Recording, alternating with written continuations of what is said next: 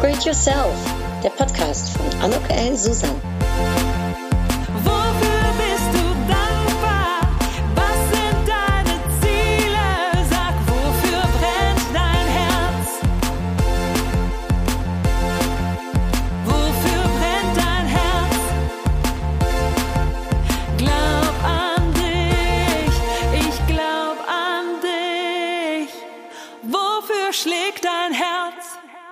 Ein herzlich Willkommen, ein herzliches Willkommen zu dieser Podcast-Episode von Upgrade Yourself, glaub an dich. Und ich freue mich unfassbar dolle, denn ich darf heute mit der Frau Küstner, Silke Küstner, ins Gespräch. Guten Morgen, Frau Küstner.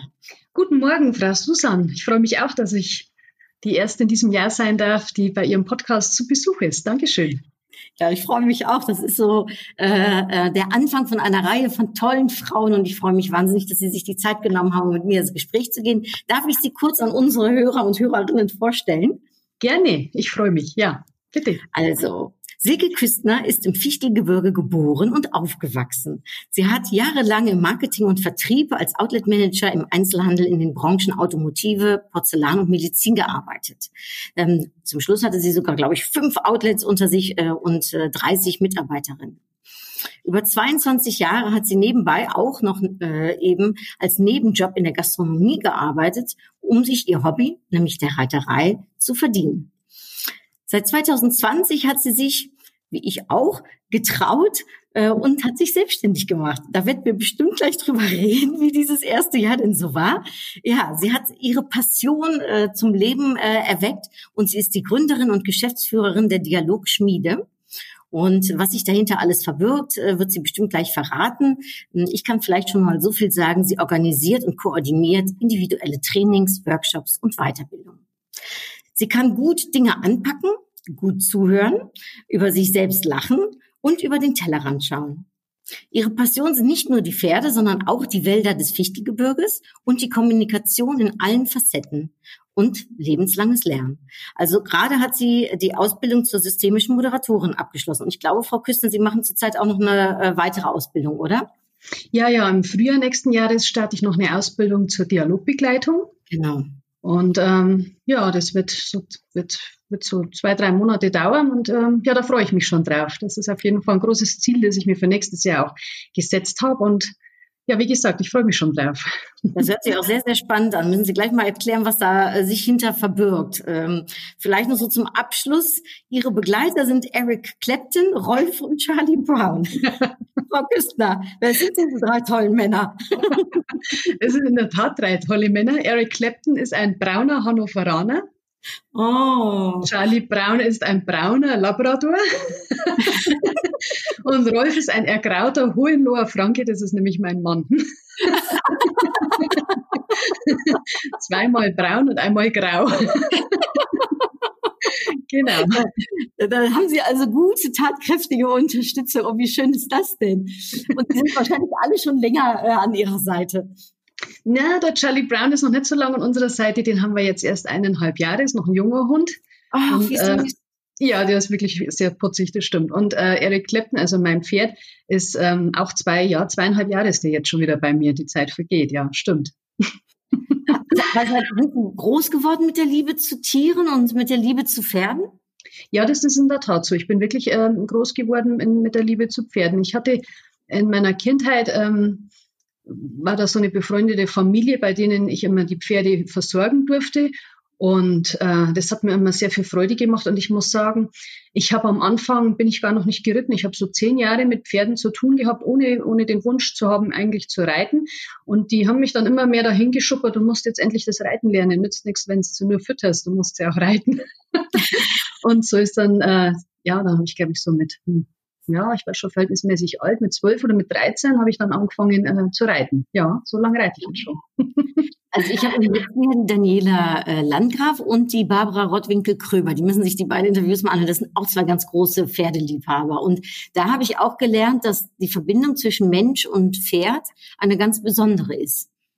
Ja, Erfahren das ist, in, auch so? Das, ist in der Tat so. Also was man da ganz äh, stark beobachten kann, gerade ähm, bei Pferden oder auch bei Hunden, überhaupt bei Tieren, das ist, dass die eigenen Emotionen oder auch die eigene Haltung oder die, die Tatsache, wie man die eigene Emotion, die man gerade in dem Moment hat, wenn man vor dem Tier steht, sich unglaublich stark auf das Tier überträgt. Also man merkt es mhm. schon, wenn man jetzt sehr gestresst und sehr abgehetzt oder vielleicht äh, total mit dem Gedanken woanders vor so einem Pferd steht, das macht was mit dem Pferd. Und das kann zum Teil dann auch schon ähm, recht spannend werden, weil äh, die dann auch entsprechend reagieren. Also bei meinem Pferd ist es in der Tat so, dass ich immer 150-prozentig bei der Sache sein muss. Also da irgendwie einfach nur so hinzugehen und da mal eine Stunde durch den Wald zu reiten, ohne nachzudenken, geht nicht. Mhm. Der, also es ist wirklich so, dass die Kommunikation da ganz stark ähm, zum Vorschein tritt, auch die eigene, auch die Körpersprache ist da eigentlich das Ausschlaggebende. Und da sieht man mal, wie wichtig das ist. Und beim Menschen ist es im Grunde ja genauso. Also wie ich vor jemandem stehe, wie ich mit auf jemanden zugehe, inwiefern ich die Aufmerksamkeit auf den jemanden lenke, das macht was mit dem Gegenüber. Und das mhm. macht natürlich auch was mit dem Gespräch oder auch mit dem Gesprächsverlauf. Das ist bei Pferden und auch bei Hunden ganz stark zu beobachten. Da habe ich sehr, sehr viel gelernt über diese Sache, sehr viel. Und ist da auch, weil äh, Sie sind ja Kommunikationsexpertin und das ist ja jetzt auch, worin Sie sich ähm, ne, in der Dialogschmiede auch noch mehr ne, mit auseinandersetzen, den Dialog zwischen den Menschen äh, zu befördern. Mhm. Ähm, ist das einhergegangen? Also auch schon als Kind wussten Sie, Sie wollen was mit ja, äh, ich sag mal, mit der Kommunikation, Marketing waren sie ja auch, ne, äh, damit etwas machen? Oder ist das auf Umwege entstanden? Es ist ein bisschen so auf Umwegen entstanden. Also es hat mich schon immer stark fasziniert. Also ich habe immer schon gerne beobachtet, wie Menschen miteinander reden, warum Gespräche verlaufen, wie sie verlaufen und warum manche Gespräche auch einfach dann mittendrin kippen. Was ist da der Grund? Warum, äh, obwohl beide Gesprächspartner eigentlich ein Ergebnis wollten, ist es irgendwie nicht zustande gekommen oder manche Gespräche funktionieren furchtbar gut. Und das ist eine Passion von mir. Ich glaube fast, das rührt so ein bisschen aus meiner Kindheit raus. Bei uns in der Familie war es eher unüblich, ähm, über die wesentlichen Dinge zu sprechen. Mhm. Und wenn ich dann auf Menschen gestoßen bin, äh, die dann kommunikativ sehr eloquent waren und, und da sehr, sehr stark äh, ähm, ja, gut kommuniziert haben, dann oder auch in die Tiefe gegangen sind bei den Gesprächen, dann war das für mich immer irgendwo faszinierend. Also es war schon immer ein Thema, das mich immer schon gepackt hat. Und äh, jetzt ist es eigentlich so, dass ich da meinen Berufung drin, drin gefunden habe. Ich wollte da jetzt äh, einfach einen Beruf draus machen und wollte mich da in, der, in dem Bereich nochmal verwirklichen. Ich habe auch in meiner langen äh, Zeit äh, in Betrieben oder im Vertrieb oder im Verkauf, ich stand ja auch viel im Einzelhandel, habe ich ganz oft festgestellt, ähm, dass Gespräche jetzt äh, mit Kunden oder mit, oder in, in, mit Führungspersonen oder in Meetings dass, ähm, dass es da oft so ist, dass die Leute eigentlich im Monolog unterwegs sind. Jeder will so seine eigene Meinung durchdrücken. Es geht eigentlich darum, wer äh, ist jetzt derjenige, der die, die schnellste Antwort gibt und, und es ist mehr so ein Nachladen im Gespräch, als dass man so richtig auf das Gegenüber eingeht. Mhm. Es wird eigentlich ganz wenig zugehört und das ist so die Essenz des Dialogs, dann auch zuzuhören und nicht nur irgendwo ähm, schnell die passenden Argumente in möglichst kurzen Sätzen jetzt da rauszuhauen. Das finde ich, äh, finde ich spannend. Ja, ich, ich denke auch immer, die Leute fragen immer so wenig. Ne? Äh, ich habe irgendwann mal gehört, jemand hat mal den Weisenspruch gesagt, ne, wer immer nur das erzählt, was er schon weiß, ne, der lernt nichts dazu. Aber wer Fragen stellt, äh, der geht nach Hause und hat wieder was Neues gehört. Aber ja, aber um die richtigen Fragen zu stellen, muss man natürlich wirklich vorher gut zugehört haben und auch so ein bisschen die Zwischentöne bei dem Gesprächspartner hören. Und das ist das, was mich schon mal so fasziniert hat. Und ähm, das bedeutet also so die Kommunikation. Äh, Sie haben ja auch, das habe ich äh, irgendwo, das habe ich gelesen, ähm, Freude daran gehabt, also ich meine 22 Jahre so als Nebenjob auch noch in der Gastronomie zu arbeiten, obwohl man schon einen, einen, vollen Job hat. Das, äh, das rührte auch unter anderem daher, haben Sie gesagt, äh, weil Sie Interesse für andere Menschen und andere Facetten haben. Ist das korrekt? Richtig. Ja, richtig. Und zwar alle. Also es ist völlig egal, welche Branche oder welcher Status oder wie auch immer. Ich interessiere mich grundsätzlich immer so für die Hintergründe an Menschen. Und man lernt in der Gastronomie so, so, so viel unterschiedliche Persönlichkeiten kennen das ist wirklich wahnsinnig spannend. Das war der, das war eigentlich der Treiber für mich, warum ich das so lange so gern gemacht habe. Ich habe das nicht nur wegen, wegen dem Geld gemacht. Es war, war eine interessante Nebengeschichte, dass ich mir damit halt die Reiterei finanzieren konnte. Aber eigentlich haben mich immer nur die Menschen fasziniert. Und äh, nur mal so für mich, damit ich, damit ich ein Bild habe, haben Sie in der Kneipe gearbeitet oder im Restaurant? Und, also ich, äh, muss, ich muss sagen, am Anfang habe ich wirklich in, in Kneipen gearbeitet, in Bistros, in mhm. Cafés Ich war auch in Orangerien. Ich war, da habe ich also sehr oft äh, Hochzeitscatering mit begleitet. Ich war in Restaurants, etablierten Restaurants. Also ich kann auch durchaus eine, eine Weindegustation begleiten, habe ich auch gelernt, alles nur so nebenbei. Ich, äh, ja, also Restaurant, alles, eigentlich alles an, an, an Gastronomie, was sich so ergeben hatte, habe ich irgendwo mitgemacht. Und es war immer so, dass ich gedacht habe, naja, eine Saison machst du noch und dann lässt du das jetzt mal gut sein, hast du eigentlich genug Arbeit. Und irgendwie hat immer wieder jemand angerufen und gesagt, ah, Silke, wir bräuchten noch jemanden für, die, für das Silvestermenü, könntest du nicht und willst du nicht. Und ich bin nie davon losgekommen. Deswegen auch dann diese 22 Jahre. Ne? Es hat mich immer wieder, irgendjemand hat mich immer wieder gebraucht und ich habe es immer wieder gern gemacht. Ich habe es einfach nicht geschafft, wegzukommen von dem Thema. Wow, also dann sind Sie aber auch extrem stressbeständig, oder? Ja, ja, das bin ich in der Tat. Also Stress macht mir gar nichts aus. Arbeit ist mein Lebensinhalt.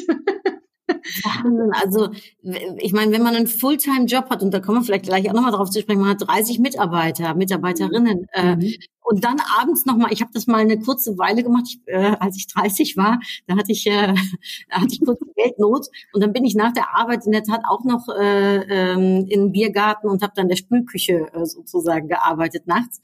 Aber das war schon heftig. Also nach ein paar Wochen war ich da schon, dass ich dachte, ja, ich glaube, jetzt äh, konzentriere ich mich wieder auf meinen richtigen Job. Wie hält man sowas aus?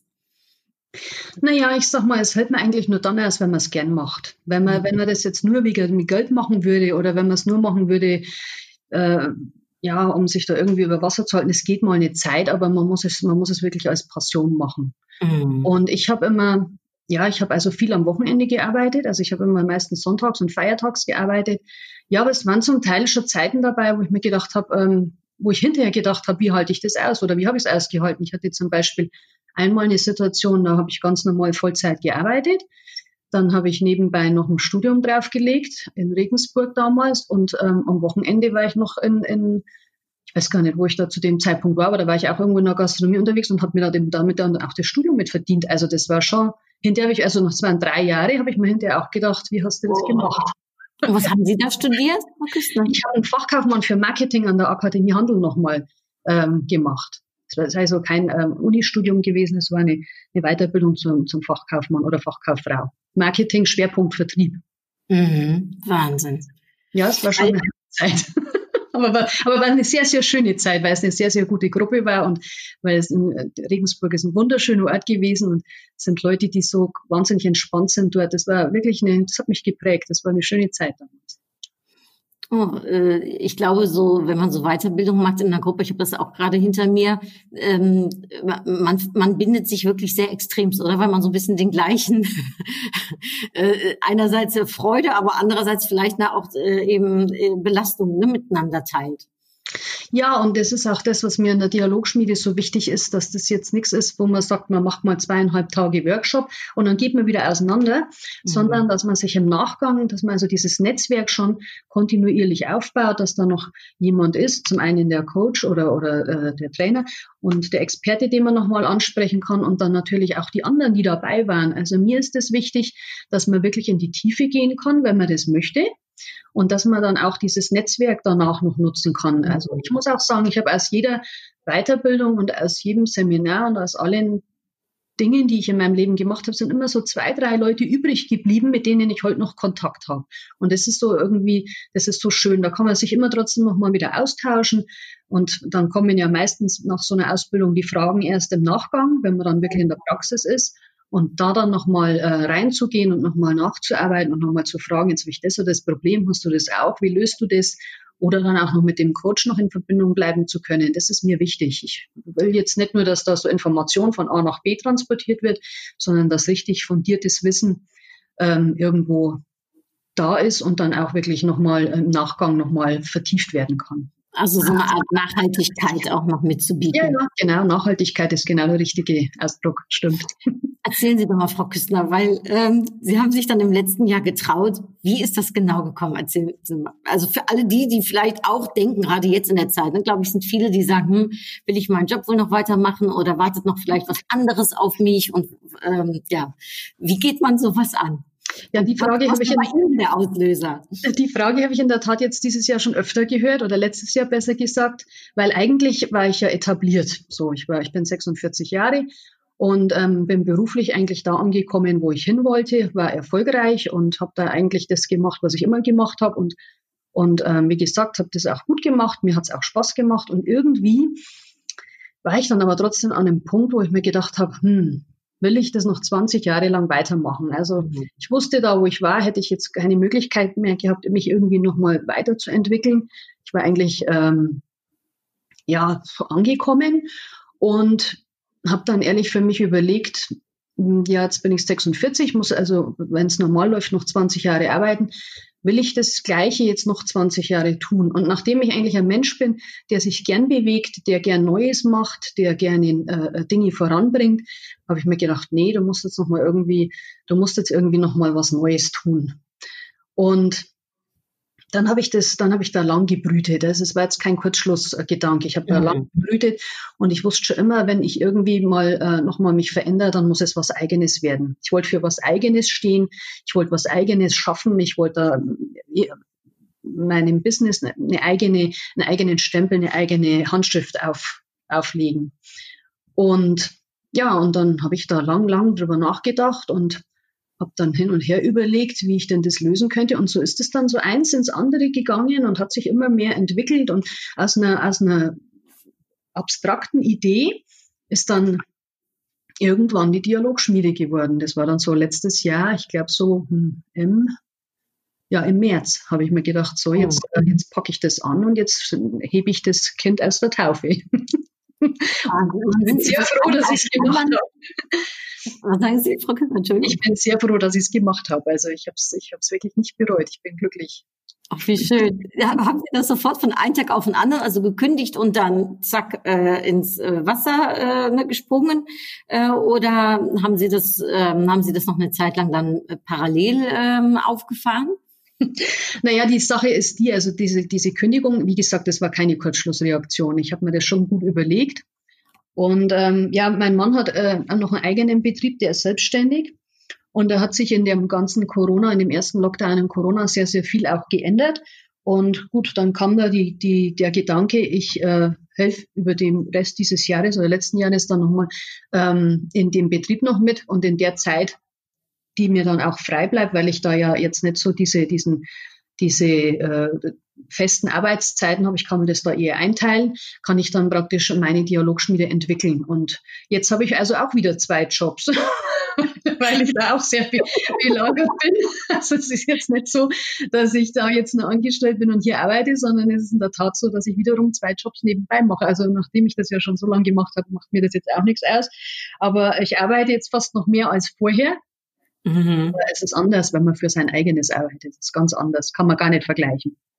Nee, ist, ich weiß genau, also Sie sprechen mir aus dem Herzen. Äh, bei mir ist es ja, äh, ist das ähnlich und ich glaube, äh, man kriegt nochmal eine ganz neue Energie, oder Frau Küstner? Ja, das ist in der Tat so. Das kann ich bestätigen. Also es ist wirklich in der Tat so, dass man eine ganz andere Energie hat und mit einem ganz anderen, ja, hm, wie soll ich sagen, mit einem ganz anderen Enthusiasmus nochmal rangeht. Also ich war schon immer sehr engagiert. Ich habe immer versucht, alles so gut zu machen, wie ich es konnte und alles reinzugeben. Aber jetzt äh, ist da noch mal viel mehr Energie da, gebe ich Ihnen vollkommen recht, ja. Und ähm, Sie äh, haben jetzt die Dialogschmiede, also wie gesagt, diese nachhaltigen Weiterbildungen, die Sie äh, anbieten, Kurse, die Sie anbieten. Ähm, was, was sind das denn für Weiterbildungen? Was sind das für Kurse? Ja, zwei Dinge stehen schon online.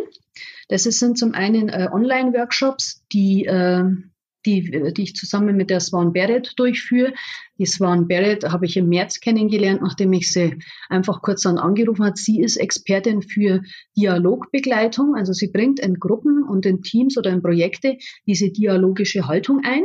Mhm. Das sind also Online-Workshops, die ähm, da interessierten Menschen die mal reinschnuppern lassen, was ist denn eigentlich eine dialogische Haltung und diese Dinge. Und zum Zweiten ähm, habe ich dann habe ich sie, eigentlich habe ich sie gebeten, äh, ob sie mir das beibringen kann, wobei sie meinte, so einfach äh, in der Theorie geht es nicht. Man muss das also in der Praxis leben. Den Dialog muss man erleben, um das Wesen des Dialogs zu verstehen. Mhm. Und dann haben wir uns daraus äh, entschlossen, dass die Leute, die jetzt in diesen Online-Workshops schon mal erlebt haben, was denn ein Dialog ausmacht und sich dann noch weiter in die Tiefe gehen wollen, dass die dann eben diese Dialogbegleitung machen können, die ich jetzt ah. auch noch mal absolvieren werde. Das ist schon äh, fertig. Die zwei Sachen stehen schon im Angebot und dann arbeite ich an drei anderen Dingen noch. Und zwar mhm. ähm, zum einen ist es ein zweieinhalb Tages Workshop äh, zum Thema ähm, ja, ähm, wie, wie präsentiere ich mich, wie, äh, wie bringe ich, ähm, wie bringe ich einen stilvollen Auftritt im Business äh, hin und mhm. freue ich mich schon, weil da sind Sie ja auch eine, eine der Expertinnen. Ich habe also zum einen bin ich sehr, sehr glücklich, dass ich da die Elisabeth Motsch gewinnen durfte, die den ersten Tag ähm, bestreiten wird. Sie ist ja die Expertin für einen stilvollen Auftritt im Business. Mhm. Und am zweiten Tag ähm, werden ja dann Sie bestreiten ja. mit Ihrem Programm Upgrade Yourself. Das sind also, das ist ein Workshop, an dem ich gerade arbeite, den wir ja dann hoffentlich im Januar gemeinsam online stellen können. Und dann bin genau, ich. Der wird im März, ne? Wir haben das Datum schon oder zumindest haben wir schon festgelegt, Ende März, ne? Ende März, genau, Ende März wollen wir starten und ich denke, das klappt auch. Also ich denke mal, das wird gut. Und ähm, dann bin ich an einem anderen Workshop dran, hat mich eine Gruppe von Frauen angesprochen, die das Problem haben, dass sie sehr stark in der Öffentlichkeit stehen und da immer, immer wieder Probleme kriegen, wenn sie denn dann unter Kritik geraten oder wenn sie dann bei bei Interviews, bei Präsentationen auch mal von, von Leuten angegriffen werden. Das passiert mhm. leider immer wieder mal. Die Kommunikation der Leute ist ja manchmal nicht sehr bewusst. Nein. Die möchten da gerne äh, noch sich irgendwo ein bisschen äh, verbessern und gucken, dass sie da souveräner werden. Das sind für Leute, die dann in der Öffentlichkeit stehen oder auf Bühnen sind. Und den dritten Kurs, den ich jetzt gerade in, in der Arbeit habe, ist, äh, da geht es einfach um die Macht der Stimme. Wie kann man mit der Macht der Stimme Gespräche äh, anders lenken oder beziehungsweise erfolgreicher machen? Also eigentlich, ähm, ja, wie, dass man sich der eigenen Stimme bewusst wird. Das ist ja auch ein, ein Thema, das viele Leute unterbewusst sehr stark wahrnehmen und das ist auch in der Kommunikation einen großen Rang hat. Aber viele Leute haben das gar nicht wirklich so äh, auf dem Schirm, was das eigentlich ähm, bewirken kann. Das sind also die drei Dinge, an denen ich gerade im Moment arbeite. Wie spannend. Also äh, ich freue mich sehr. Wir sind, wie gesagt, ja Ende, Ende März, Frau, äh, Frau Motsch äh, und ich, ähm, dann in dem, in dem Workshop. Also für alle die, die das interessiert, die da Lust zu haben äh, oder auch wissen wollen, ne, was äh, Frau Küstner sonst äh, noch anbietet. Oder man kann auch zu Ihnen kommen und sagen, ich habe hier und hier Interesse ähm, könnten Sie, äh, haben Sie vielleicht jemanden, mit dem man was gemeinsam ne, äh, daran arbeiten kann, oder? Also Sie vermitteln da doch auch. Äh, genau, ich, genau. Also ich nehme immer so Themen aus dem, aus dem also gerade aus dem Leben, was die Leute so interessiert und mache mhm. da gerne auch Programme dazu. Aber ich mache das auch umgekehrt, wenn da Gruppen oder Firmen oder Abteilungen kommen und sagen, wir hätten da und da Handlungsbedarf, können Sie uns da ein Programm zusammenstellen? Wissen Sie da gute äh, Experten, die uns da in der Beziehung weiterbringen? Das mache ich auch, genau. Mhm. Und wie mutig äh, Frau Küstner, weil jetzt ja gerade natürlich das erste Jahr mit äh, Corona äh, versehen, ähm, natürlich auch Einfluss auf ihr, äh, auf ihre Branche hat, oder? Auch und meine natürlich auch. Ne? Also äh, äh, ich sag mal, weil vieles, vieles ist ja jetzt online anstatt, ähm, dass man sich trifft. Wie, wie, wie gehen Sie damit um und wie, wie, wie sind Ihre Gedanken dazu? Ich glaube, dass uns das Online-Thema auch nach Pandemiezeiten weiter begleiten wird. Ich denke, dass das irgendwann mal eine Hybridlösung wird, mhm. nämlich, dass man sich einerseits schon irgendwo in Präsenz treffen will, weil einfach dieser, dieser Kontakt auch wichtig ist. Aber ich denke auch, ähm, dass uns online weiter begleiten wird. Und wie gehe ich damit um? Ja, ich versuche mich da auch in die Technik reinzuarbeiten. Also ich versuche da schon ähm, Videopräsentationen und solche Dinge richtig gehend professionell zu erarbeiten. Da habe ich also selber auch nochmal einen Kurs gebucht, um das zu lernen, um diese Software dann auch zu beherrschen. Es ist gar nicht so schwierig, man muss sich nur trauen. Also mhm. ich bin jetzt nicht so der Technikfreak, aber selbst ich habe es irgendwann dann gut hinbekommen. Und ähm, ja, mein erste, meine erste, mein erster Testlauf wird sein ein virtuelles Neujahrstreffen. Ah. Januar. Also, da bin ich gerade drüber, das zu erarbeiten. Da will ich dann mal die Dialogschmiede so ein paar Leuten vorstellen und das mache ich virtuell. Das cool. wird der erste Testballon, also ein Neujahrsempfang in, in virtueller Form. Ich bin gespannt, was passiert.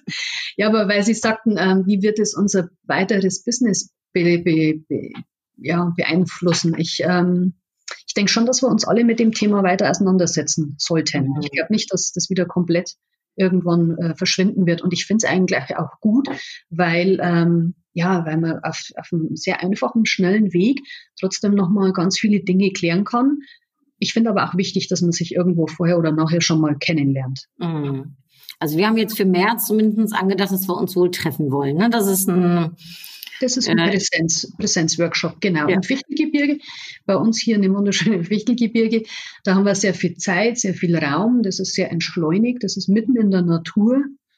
Und äh, das ist jetzt also nicht so in einem herkömmlichen ähm, ja, Seminarraum, sondern es ist ein wunderschönen umgebauten Bauernhofgewölbe. Also es ist wirklich schön.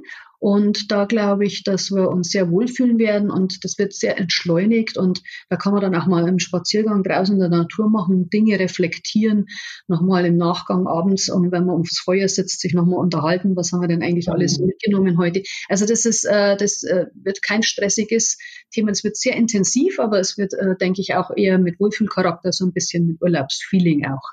Ja, Kaminabend und äh, frische Luft äh, gehören dazu. Genau, genau, so ist es. Ja, finde ich auch. Ja, ich freue mich auf jeden Fall schon sehr, sehr drauf, äh, Frau Küssner. Und vielleicht, dass der eine oder andere sich inspiriert fühlt und sagt, ach, da, ähm, das schaue ich mir mal an, was da genau geboten wird. Dann ähm, kann man ähm, auf die äh, Seite von Frau Küssner dialogschmiede.com ist es? Oder Nee, nee, das ist dialogschmiede.eu. EU. Super. genau. Ganz wichtig. Ich werde es auch in die Shownotes äh, nochmal packen und dann kann man sich da äh, informieren. Und ähm, ja, dann äh, ist das, äh, äh, sind das also Ihre ersten Aktionen dann in diesem Jahr, um wirklich dann in den Dialog sozusagen mit Ihren Kunden zu treten. Richten Sie sich an Männer, an Frauen, an äh, haben Sie sich äh, spezialisiert auf Führungskräfte? Was ist so Ihre Zielgruppe, Frau Küstner? Ja, also die Zielgruppe sind in der Tat Führungskräfte, ja, und Leute, die in Verantwortung stehen, Unternehmer, Unternehmerinnen im Mittelstand und auch gerne interessierte Menschen, die sich einfach weiterentwickeln wollen. Die Themen, die wir jetzt dann äh, angehen werden, sind an der Tat Frauenthema, aber zum Beispiel eine Dialogbegleitung ist auch durchaus, durchaus was für Herren. Und ähm, naja, ich denke mal, äh, jetzt die, die nächsten Kurse werden so ein bisschen gemischt sein, außer der Kurs dann mit Ihnen und der Frau Motsch zusammen, das wird eher ein Frauenthema werden. Aber es ist schon für Leute gedacht, die mit Teams arbeiten, die in Teams arbeiten, die als Führungspersonen äh, vor Teams stehen und ähm, da eben ja sich und ihr, ihre Sache gut kommunizieren wollen. Total spannend. Also äh, ja, Frau Küssner, toi, toi, toi, äh, ne, uns äh, in der Hinsicht uns, äh, was den Workshop betrifft, aber Ihnen natürlich auch jetzt äh, in dem ersten Jahr, wo diese Ausführungen ist. Haben Sie sich irgendwas vorgenommen? Also haben Sie so ein bestimmtes Motto für 2021, gerade so am Anfang des Jahres, ist ja so, ne, dass man noch die Welt einem offen steht und man sich alles Mögliche noch vorstellen kann, wünschen kann, vornehmen kann. Ja, also mein großes Ziel für, für, das, für 2021 ist einfach äh, der Dialogschmiede ein Gesicht zu geben, nämlich meines. also dass ich es einfach in die Welt raustrage, bekannt mache, dass äh, die Leute davon erfahren. Das ist so das große Ziel und ich glaube, das ist schon sehr, sehr, sehr viel Arbeit. Und mein, ja, mein Lebensmotto ist eigentlich, ähm, ja, fang nie an aufzuhören und hör nie auf anzufangen. Und das passt ja, Ja. da ganz gut dazu. Ein stetiger Prozess Ein sozusagen. stetiger Prozess, ja. Ich gebe ich geb nicht eher nach, bevor es gut ist. äh, da höre ich auch ein wenig äh, raus, ne, dass Sie die Sachen auch ganz gerne äh, gut machen. Also äh, ist da auch ein klein wenig perfektionistische Ader, die dahinter steckt. Ja, leider. Das ist was, was ich oft zu hören kriege, dass die Leute sagen, ähm, mach's nicht zu perfektionistisch. Also es ist schon so, dass ich äh, da schon den ein oder anderen in der Tat zur Weißglut und zur Verzweiflung treiben kann.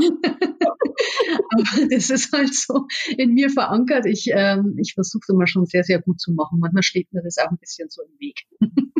Ja, obwohl ich äh, also aus den unterschiedlichen Gesprächen, auch aus dem letzten Jahr so ähm, denke, ne, dass gerade wir Frauen manchmal es vielleicht noch mal extra gut machen wollen, um uns was extra noch zu beweisen, dass es auch ne und dass es auch eben fundiert ist, was man macht. Also dass es, äh, dass sie da auch einen bestimmten Qualitätsanspruch an sich haben, oder Frau Küssner? Richtig, ja, der ist sehr hoch, der Qualitätsanspruch, ganz hoch, weil ich ja natürlich auch den Leuten maximalen ähm, Input geben will. Also ich will, ich will das auf gar keinen Fall in irgendeiner Form oberflächlich oder, oder so gestalten. Es soll schon wirklich fundiert und Qualität, äh, fundiert sein und Qualität haben, unbedingt. Das ist mir sehr, sehr wichtig, ja.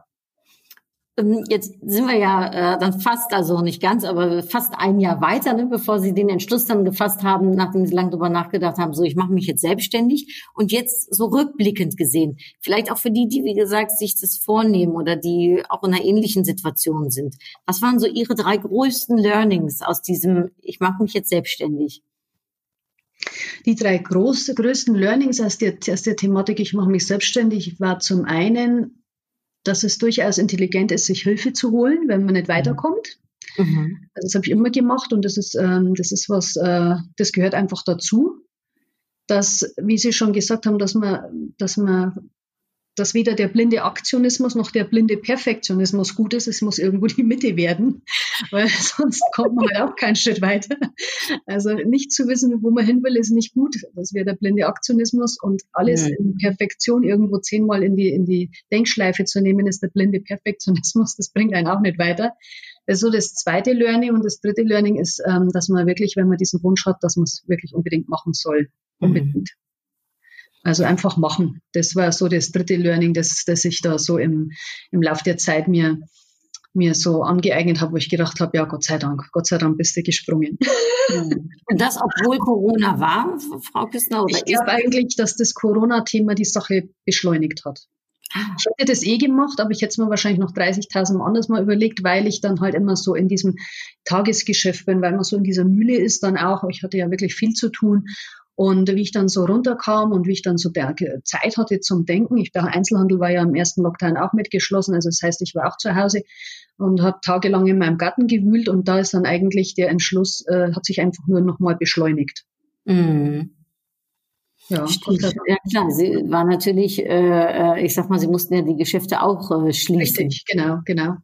Und da hat man dann sehr viel Zeit zum Nachdenken und dann habe ich da auch weiter an dem Thema gearbeitet und dann habe ich mir gedacht, also irgendwo muss man sich jetzt mal für eins entscheiden, sonst wird irgendwie nichts mehr, was richtig ist. Und dann habe ich gedacht, so jetzt.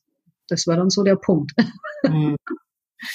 Ja, ich, äh, also ich habe ja selbst ähnliche Gedanken äh, und eine ähnliche Umsetzung gehabt und ich weiß nicht, ob das eine Altersgeschichte ist. Wir sind ja ungefähr gleich alt. Ähm, dass man, dass man irgendwie dann nochmal so denkt, so, man hat so seine erste berufliche Karriere, ne, seine, äh, seine, seine, seinen ersten Weg ist man gegangen ähm, und dann irgendwann denkt, ja, soll es so noch weitergehen oder ne, wie sie auch sagt, ne, will ich das noch 20 Jahre machen? Vielleicht ist das ja auch etwas, was so ein natürlicher Prozess ist. Ja, das kann schon sein, dass das irgendwo äh, in der Mitte des Lebens, dass man sich da nochmal anders Gedanken macht. Und ja, ähm, bei manchen Frauen wird es so sein, dass die dann sich da Gedanken machen, wenn die Kinder aus dem Haus sind. Mhm. Ich habe jetzt keine Kinder, aber mein berufliche, also mein, mein Schwerpunkt im Leben lag schon immer im Beruf und dann habe ich mir natürlich da in der beruflichen, äh, im beruflichen Kontext sehr viel Gedanken gemacht. Wo will ich eigentlich hin? Was will ich noch erreichen? Ne? Mhm. Und äh, ja, das, das war eigentlich der ausschlaggebende Punkt dann auch. Und ist das jetzt nicht was anderes, wenn man, ähm, das finde ich auch nochmal interessant, ne, weil Sie haben ja, wie gesagt, auch Teams gehabt, die Sie auch als Führungskraft ja, ähm, sage ich mal, ne, mit gecoacht haben und ne, geführt haben. Äh, und dann etwas alleine zu machen, wie, wie, wie war das für Sie? Also ist das, ist, das, ist das erleichtert oder ist das eher ungewohnt? Ja, das ist was, da muss ich Ihnen ehrlich gestehen, das fehlt mir schon ein bisschen. Also meine mhm. Teams waren, waren sehr gute Teams, die waren auch wirklich hinter mir gestanden. Das war auch was, was mir wirklich leid getan hat, die zu verlassen. Aber ähm, das ist auch was, wenn man dann auf einmal irgendwo alles mit sich selbst ausmacht. Also ich habe ganz oft mein Team auch mit ins Boot, eigentlich immer ins Boot geholt. Und wenn da Ideen auf dem Tableau standen, dann haben wir die auch gemeinsam besprochen und dann sind da Dinge daraus entstanden. Und da sind die tollsten Dinge daraus entstanden, weil jeder irgendwo seinen eigenen Blick der Dinge noch mit einwerfen konnte. Und da jetzt auf einmal alles so alleine mit sich auszumachen, das ist in der Tat sehr ungewohnt. Das muss man auch lernen. Und ich gehe aber trotzdem jetzt auch her und wenn ich irgendwo ein Thema habe, wo ich jetzt nicht weiterkomme oder wo ich sage, ich brauche da mal eine Meinung, dann schicke ich es jetzt auch an wirklich an Leute, wo ich weiß, da kriege ich eine ehrliche Meinung und ähm, man muss sich halt dann versuchen, wieder die Sparringspartner so ein bisschen aufzubauen, die vorher dann das Team waren. Also da muss ich sagen, das ist schon ungewohnt. Da gebe ich Ihnen recht. Das ist auch das, was mir eigentlich am meisten fehlt, die, das Team. Die mhm. Teams. Mhm ein Austausch. Ne? Ich äh, kann mir das sehr, also ich, ich habe das ja auch so erfahren, kann mir das nämlich sehr gut vorstellen, äh, weil letztendlich auch, wenn man selbstständig ist, ähm, ist es ja keine Sache, die man alleine macht. Ne? Also es ist immer gut, oder, um andere so zu netzwerken und andere um sich herum zu haben. Und das Netzwerk ähm, das ist etwas, was wahrscheinlich, wenn man selbstständig äh, sich macht, noch wichtiger wird, als das es vorher war, oder? Richtig, stimmt. Da muss ich Ihnen recht geben. Und ich glaube auch, ein gutes Netzwerk ist mit Abstand das, was das Ganze dann am erfolgreichsten machen kann. Mhm. Diese Weiterempfehlung, dieses, ähm, ja, äh, einfach dieses, dieses, ähm, dieses Netzwerken, dieses Nutzen von Verbindungen, das ist schon was, was, äh, was manche Leute echt vielleicht manchmal auch ein bisschen unterschätzen. Aber das ist was, das äh, ist mir wichtig, doch. Und das jetzt neu aufzubauen mit einem völlig anderen Thema ist eine spannende Geschichte, aber es macht auch Spaß. Hm. Jetzt haben Sie ja also wirklich eine berufliche Karriere hingelegt. Jetzt haben Sie sich noch selbstständig gemacht. Hätten Sie das als kleines Kind erwartet, dass Sie äh, diesen Weg gehen? Also ich hatte mal eine Freundin, ähm, die ist leider schon verstorben, aber die meinte immer, Silke, du musst irgendwann in deinem Leben selbstständig werden. die hat mir das schon immer gesagt. Ich weiß nicht, wie sie da drauf kam. Und da habe ich mir gedacht, oh Gott, nee, wieso? Und im Leben kann ich mir nicht vorstellen. Aber so im tiefsten Innern meines Herzens, wie ich dann so hm, Anfang 30 war, habe ich mir schon gedacht, na ja, da habe ich dann schon immer mal wieder in die Richtung gespitzt und auch immer mal wieder drüber nachgedacht. Und ähm, so richtig, äh, aber richtig vorstellen. Also es war jetzt nie das Ziel, dass ich da durchstarte und sage jetzt, das ist mein Lebensthema, das mache ich jetzt und, und äh, irgendwann ist das das Ziel. Ich glaube, wenn das der Fall gewesen wäre, hätte ich schon viel eher gemacht. Mhm wenn Sie Ihrem jüngeren Ich, nun, Sie dürfen sich jetzt aussuchen, in welchem Alter Sie sind, und äh, ich glaube, Sie wissen das, ne, die Frage stelle ich allen meinen tollen Interviewpartnerinnen, würde ich Ihnen jetzt auch gerne stellen. Wenn Sie Ihrem jüngeren Ich einen Ratschlag geben dürfen, Sie, wie gesagt, dürfen sich aussuchen, wie alt Ihr jüngeres Ich ist, wie alt die kleine Silke ist. Ähm, was würden Sie der kleinen Silke dann sagen? Also ich würde ihr sagen, es hat alles seine Zeit. Wenn der richtige Zeitpunkt gekommen ist, dann fügen sich die Dinge. Und ähm, das heißt dann eigentlich äh, grundsätzlich ein bisschen mehr Geduld zu haben, wäre manchmal etwas verträglicher. ich glaube, mit meiner Ungeduld habe ich sehr viele Leute sehr viel äh, äh ja, in Wallung gebracht. bisschen mehr Geduld, bisschen weniger, äh, ja, einfach, es hat alles seine Zeit. Wenn es soweit ist, kommt's. Mhm. Und dann kommen auch die richtigen Menschen ins, ins Leben und dann fügt sich das irgendwo. Das wäre so das, was ich meinem jüngeren Ich mitgeben würde, dann wäre es manchmal vielleicht auch nicht so stark verbissen. Äh, in der Tat, es hört sich, äh, äh, ich sag mal, man lebt ja das Leben vorwärts, man versteht es rückwärts, dann ist es manchmal viel einfacher, ne, zu sagen, ja, das wird schon alles gut. Aber wenn man so vorwärts ist, dann ist es nicht immer einfach, oder? Um dieses, ne, es wird schon gut werden, zu sehen. Ja, das sind die Zweifel, die man dann so hat, aber das gehört irgendwo auch dazu und das ist auch gesund. Ich glaube, dass das äh, nicht gut wäre. Bringt wenn man ja auch voran wahrscheinlich, oder Frau, Rüst, äh, Frau Küstner? Das ist wahrscheinlich auch Ihr Motor gewesen, um äh, immer Gas zu geben. Ja, so ist es. Genau, bestimmt. Ja, das war schon immer ein Motor, um Gas zu geben. Und ich habe schon oft sehr viel Gas gegeben. Ja, das hört sich, äh, das hört sich sehr danach an. Was war denn so Ihre, was, so rückblickend gesehen, was war denn so der, ich sag mal, also mit einer Ihrer Highlights, die Sie erfahren haben? Also der jüngste, das jüngste Highlight war auf jeden Fall das, dass ich diesen Sprung jetzt in die Selbstständigkeit mhm. gewagt habe. Da bin ich mhm. äh, wirklich in der Tat sehr, sehr stolz drauf, dass ich das einfach nochmal angegangen habe und dass ich das jetzt durchgezogen habe, nachdem ich da ja wirklich lang drüber nachgedacht habe. Das war so das jüngste Highlight. Und ansonsten gibt's viele Highlights. Also ähm, ich hatte dieses ganz besondere ähm, dieses ganz besondere Gefühl eines Highlights immer dann, wenn mir jemand gesagt hat, das geht sowieso nicht, das wird nie was. Und ich habe es dann trotzdem irgendwie durchgekriegt und es ist dann trotzdem gut geworden. Also auch im, im Beruf dann, wenn ich irgendwie gedacht habe, ich mache das jetzt und ich und irgendwie haben dann vielleicht manche gesagt, oh Gott, ich mach das nicht, das wird nichts. Und ich habe mir gedacht, doch, das wird was. Und dann wurde es was und ich habe es tatsächlich erfolgreich durchgezogen und es war ein Erfolg. Dann hat sich da schon immer so ein bisschen, ähm, ja, so das war so schon schon immer äh, äh ein Highlight-Gefühl für mich. Mhm. ja, und da gab es viele Themen, ob das jetzt ein Event war, das ich irgendwie voll gekriegt habe oder ob das jetzt ein besonderer Umsatz war oder, ob das jetzt äh, eine Teambuildingsmaßnahme war oder egal, was ich da alles angegangen habe, wo viele gedacht haben, wo viele Zweifler dann irgendwo dahinter standen und so, oh Gott, oh Gott, oh Gott, oh Gott. Jetzt rennt sie in ihr Unglück und es ist dann eben ein Erfolg geworden. Das heißt, Sie, äh, Sie lassen sich auch gerne anstacheln. Also sind Sie so ein bisschen so ein äh, Wettbewerbstyp auch? Also ja, ja, ja. Also da muss ich sagen, das ist das größte äh, Kompliment, das mir einer geben kann oder beziehungsweise den größten Gefallen, den mir jemand tun kann, wenn jemand zu mir sagt, das wird nichts. Weil dann fange ich, dann komme ich auf Hochtouren. oh, ja, äh, soll ich Ihnen dann sagen, also Frau Küstner, ich weiß nicht, 2021, das wird nicht. Abwarten, wir sprechen nächstes Jahr nochmal. Es fühlt sich sehr schlecht an, das zu sagen, ehrlich gesagt.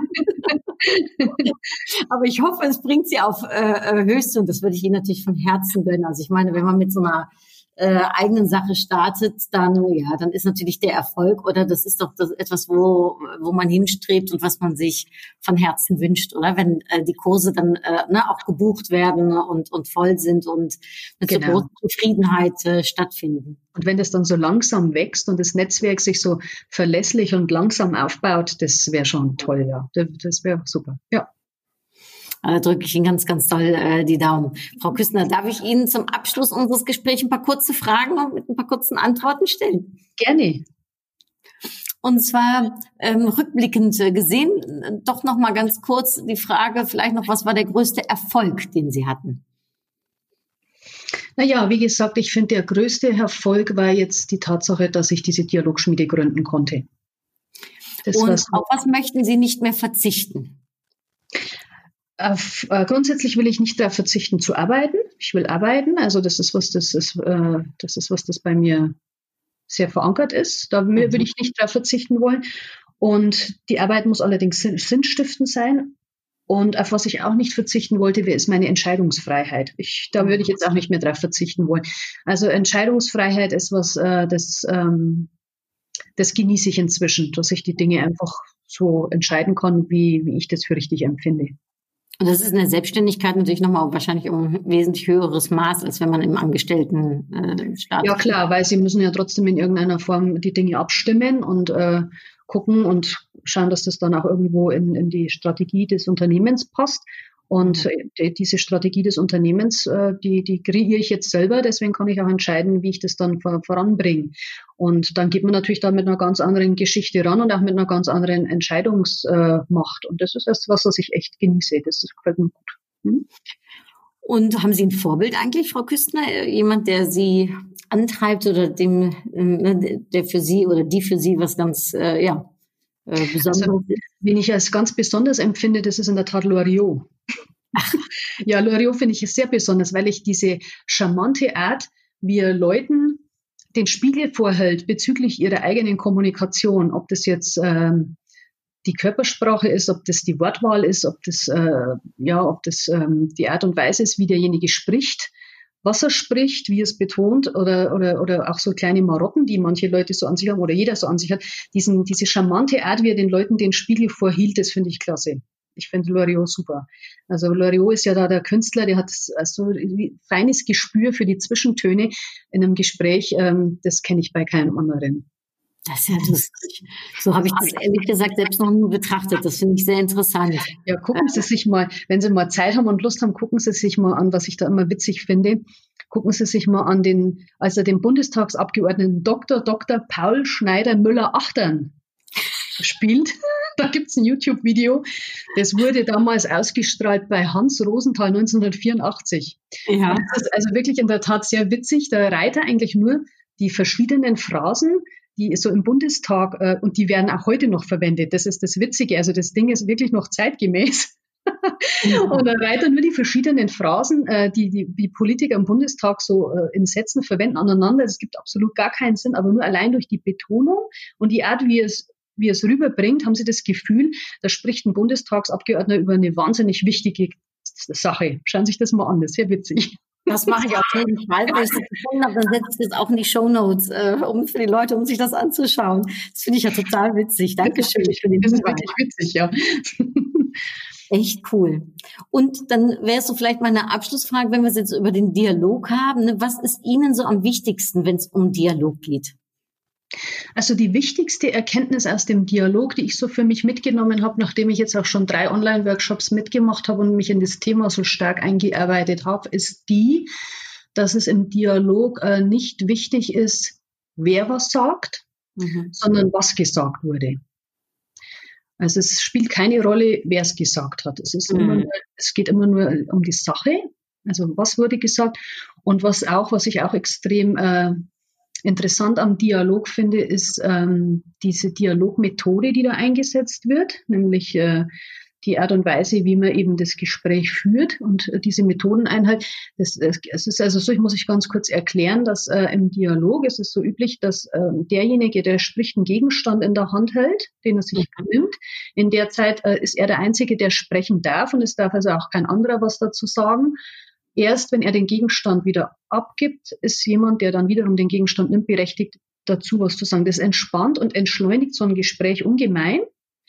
Und äh, sie kriegen unheimlich viel Zeit zu denken, über das Gesagte nachzudenken, was dann irgendwann, äh, wenn es gut läuft, die, ähm, die Quintessenz hat, dass man anfängt, gemeinsam zu denken. Es ist dann, ja, es ist wirklich eine hochspannende Geschichte. Das ist eine sehr, sehr wertvolle Erfahrung. Und wenn man das schafft, in, in Gesprächen so ein bisschen diese Haltung mit reinzugeben, nämlich viel, viel mehr zuzuhören, als sich permanent zu, nur zu überlegen, was sage ich jetzt schnell mhm. drauf, dann gibt es äh, dem Gespräch sehr viel mehr Vertrauen und äh, das, be, das beeinflusst ja, das beeinflusst das Ergebnis des Gespräches. Und das ist das, was mich am Dialog am meisten fasziniert hat. Und immer noch fasziniert. Also äh, das finde ich total schön und für jeden vielleicht ein schöner Impuls, so zum Mitnehmen, äh, gedanklich äh, etwas in die Hand zu nehmen und auch wieder abzugeben und so vielleicht das Gespräch äh, und den Dialog ja in 2021 auch zu führen. Ja, ich lade alle herzlich gerne ein, die sich dafür interessieren und freue mich auf jeden, der, dem ich begegnen werde. Genau. Ähm, auf jeden Fall, äh, ähm, wie gesagt, ich werde Ihre äh, Website und Ihre Kontaktdaten in die Show Notes äh, packen oder sonst äh, auch, ne, Sie sind ja auch sehr gut auf LinkedIn äh, vertreten, Frau Küstner. Also mhm. da kann sich jeder mit Ihnen gerne verbinden. Zum Abschluss würde ich Sie fragen wollen. Normalerweise, ne, wenn wir jetzt gegenüber säßen, würde ich Ihnen äh, hier eine Schale in die Hand drücken und sagen, ziehen Sie doch mal eine Karte. Ja. Jetzt würde ich Sie bitten, weil ich habe heute ähm, die Karten in einer ovalen Form. Das heißt, ich würde Sie bitten, mir zu sagen, soll ich links, in der Mitte oder rechts ziehen? Die Mitte, bitte. Und oben oder unten? Unten, bitte. Unten. Okay, dann ziehe ich eine von unten. Oh. Frau Küstner, auf der Karte steht drauf, wofür schlägt dein Herz? Oh, ja, was soll ich da sagen? Für die Kommunikation. Ich nur eine schöne Karte. Danach kann nichts mehr kommen, ja, genau. Total zu dem, Frau Küstner, und zu dem, was Sie in diesem Jahr äh, und im letzten Jahr auch schon angegangen sind und in diesem Jahr weiter angehen werden, nämlich das, wofür Ihr Herz schlägt, die Kommunikation, der Dialog und ähm, ja, ich, ich äh, wünsche Ihnen von Herzen, dass dieses Herz ganz laut pocht und schlägt und äh, mit ganz viel Freude Ihnen bereiten wird. Und ich sage herzlichen Dank für dieses tolle Gespräch. Es war wirklich sehr, sehr nett. Und auch ich wünsche Ihnen für dieses kommende Jahr jetzt alles Gute und sehr viel Erfolg. Und bleiben Sie weiterhin so positiv und so humorvoll. Ich finde Ihren Humor wirklich erstklassig. Danke, Frau Küstner. Und ich freue mich mal. Wir sehen uns ja sowieso im März ja. ähm, bei dem Workshop. Und vielleicht, wer weiß, vielleicht, dass der ein oder andere Hörer hier äh, auch Lust hat, äh, um äh, mit Ihnen, mit mir und mit der Elisabeth Motsch äh, gemeinsam zwei Tage, drei Tage zu verbringen. Ja, ich freue mich. Alles Liebe und ähm, dann sage ich äh, denen, die uns zugehört haben, ja danke fürs Zuhören. Äh, die, das erste Interview in 2021. Es werden noch weitere tolle, tolle Frauen äh, äh, folgen. Ich freue mich jetzt, dass du dir das Interview mit mir und der Frau Küstner angehört hast äh, und wünsche dir ähm, einen schönen Tag. Nimm viele Impulse aus dem Gespräch mit und vor allem einen wunderschönen nächsten Dialog für dich. Also, bis dahin, hartelijke groetjes en tot Dui!